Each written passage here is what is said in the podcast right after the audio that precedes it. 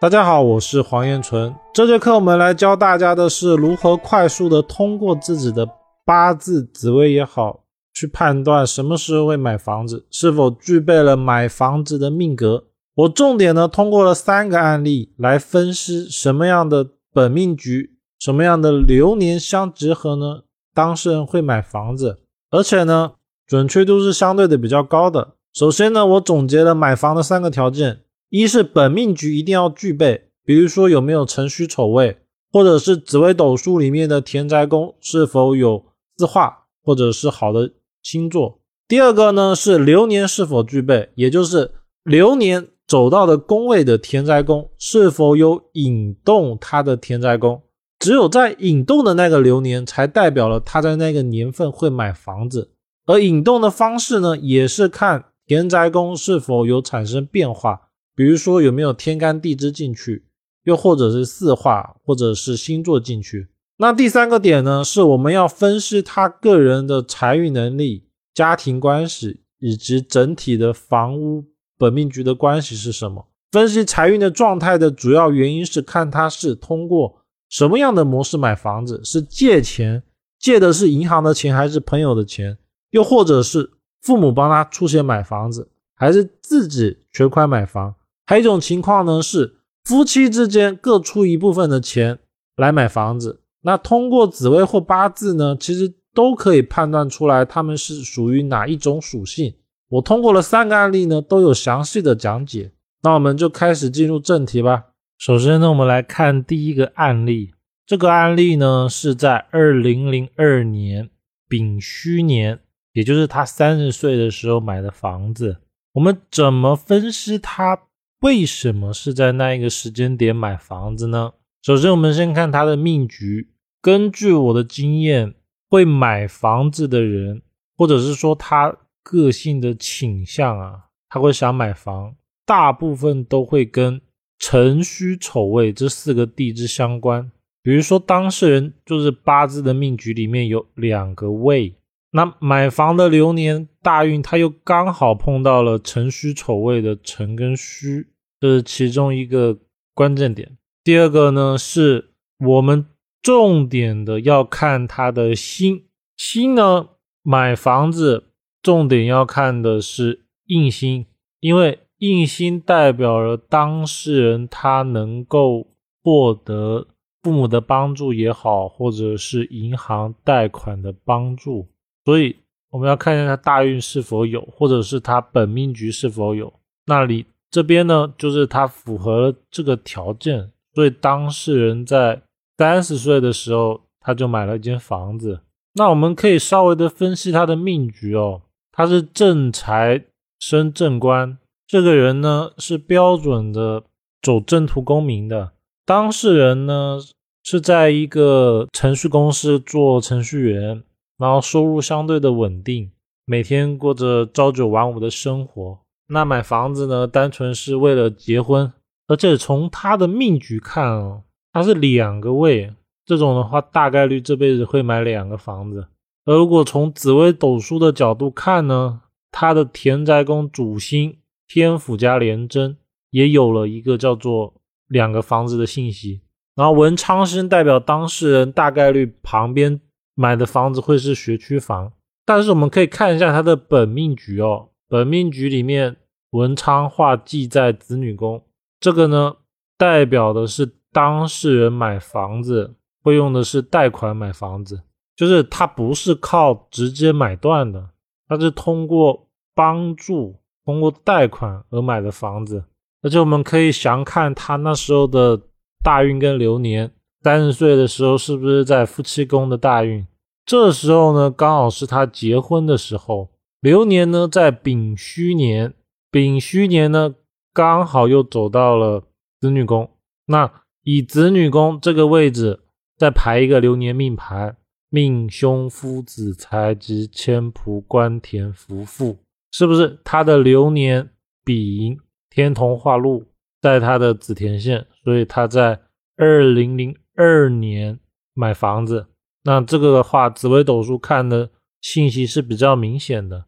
而八字看呢，是因为辰戌相冲，他在那一年的时候引动了买房子的信息，因为辰戌相冲代表了他的宫，代表他的房子会变动，他会搬家，然后他本命局就具备了他会买房子的特性，所以从八字紫微看呢，我们可以知道他会买房子，而且会买两间，并且呢买的是学区房。再来，我们来看一下第二个案例，当事人呢在甲午年二零一四年的时候买房子，在他二十九岁的时候。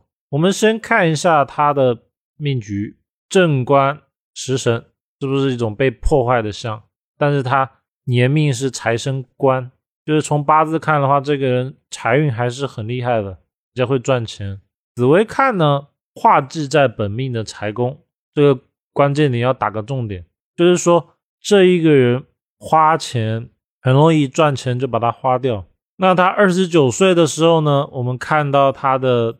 大运命盘，大运命盘在这边，我们重新再排一个十二宫，命凶夫子财职迁仆官田福富。这时候呢，他的田宅宫变成了紫薇，流年的田宅呢跑到了本命盘的父母宫，而且当事人甲年太阳是不是化忌的？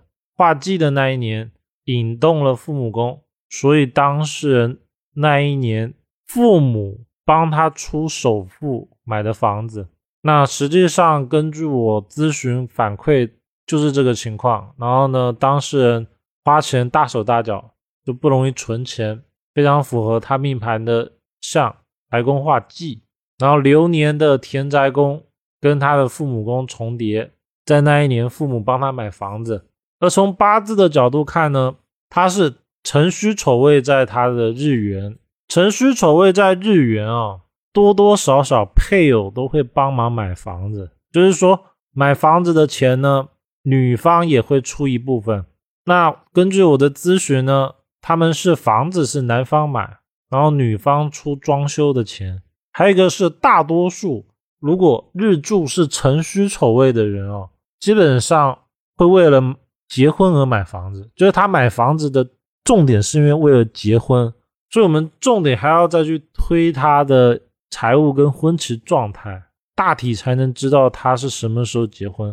而我们可以看一下这一个人的本命局是天机化权，还带天魁。天机化权呢，在天灾宫的人这辈子也最少会买两套以上的房子。那我们重点要看的是他大运是否引动。那他的第一套房呢，就是在他结婚的时候所买。而如果从八字上看哦，我们看他的大运跟流年，其实没有特别明显买房子的信息。这是因为他要买房子是为了结婚而买，而这个结婚呢，又包含了他父母的帮扶，所以他命盘上面比较没有那么显现。但是说没有显现呢？他的地支长干里面也藏了正印。我看过的命局呢，八字里面只要碰到了印星，大部分的情况不是父母帮忙买房子，就是会贷款买房子。所以其实我们只要重点看八字命局是否有辰戌丑未或者长干，像这个人就是他地支还藏了戊土，这种呢都是代表当事人会有买房子的信息。我们再来看一下第三个案例，他是二零一七年丁酉年买的房子，在他三十一岁的时候，三十一岁的时候呢，他是在戊申大运，丁酉年呢刚好是他本命的田宅宫，我们在他本命的田宅宫再排上十二宫，命凶夫子财职迁仆官田，好，是不是他流年田宅宫化禄了？因为丁。太阴会化禄，流年的命宫在这，所以田宅宫会在这个位置碰到了丁，所以他田宅宫化禄了，这就是他那一年买房的一个重点。再来是我们要判断为什么他会有买房的倾向。那这个八字它其实特别的明显，这些案例哦，其实是我随机的从我的资料库里面调的，我并没有去刻意的选择哪一个，就是我习惯会把一些。比较好的案例做一下标记，那他很明显的八字里面带了辰戌丑三个，就说明他对于房产土地这一块是很容易去追求的。那他大运是不是有丑？丑又是他的夫妻宫。当事人呢，也是因为结婚，所以买了婚房，而女方呢，一样有帮助他买房。具体这个案例的话，女方花多少钱我不太清楚，但是我知道他们是通过贷款买的，就不是全额买的房子，然后是通过贷款。这边呢，我们会发现它也出现了偏印星。偏印的话，大部分是代表他会去借的渠道啊，他不是正统的。比如说，他会跟朋友啊，或者是跟一些亲戚借钱买房子。哦，刚才有一个点讲错了，是男方买的房，然后当事人也出了一笔钱，就是性别我讲错了，但是具体他们出多少钱我不太清楚。但是确实他们是借钱买的房子，然后呢有跟朋友借钱，借钱的目的呢是为了去还首付，就是把首付凑足。那其实我们稍微看一下啊，他的财宫是不是也画忌？就巧的是前面这几个案例哦，他们财宫都画忌，不然就是财宫不太好，都是容易花钱不存财的一个情况，所以。其实我们在看命盘的时候，我们可以重点考虑几个点，就是他的本命局是否是一个善于赚钱、善于理财的。那我们知道了他花钱不存财的时候，我们再去分析他怎么样买的房子。比如说这个盘就是跟别人借钱买房子，这个盘呢就是很明显的是他父母帮他们买房子，因为流年的田宅宫跟他父母宫重叠了。就包含了他买房子跟父母有相关的信息，所以最后我们总结一下啊，我们总结一下买房子的要素。第一个是看命盘之中有没有辰戌丑未，如果本命局没有，就看大运有没有，就是有没有出现辰戌丑未这个字。大部分会在出现辰戌丑未，包括长干的时候买房子，因为它代表了会异动，房子会有多的相。第二个是当事人是否有财运能够买房子。如果财运不稳定的，我们就要重点的看他是怎么样买，比如说跟别人借钱买，还是找银行贷款买，或者是父母资助着买。